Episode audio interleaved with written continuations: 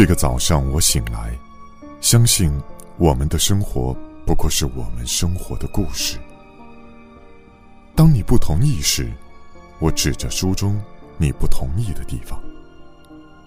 你再次入睡，而我开始阅读那些你过去常常猜想的、正被书写的神秘部分。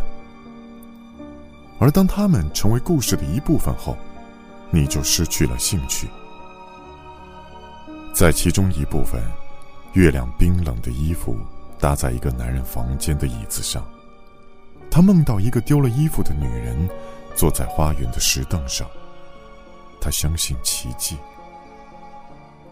对他而言，爱情是种牺牲。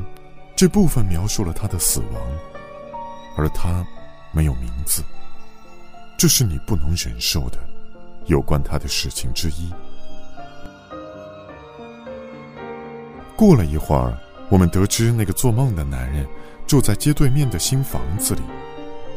这个早上，你再次入睡后，我开始翻开书的前面部分。他如同梦回童年，仿佛即将消失，仿佛即将重生。我不知道该怎么办。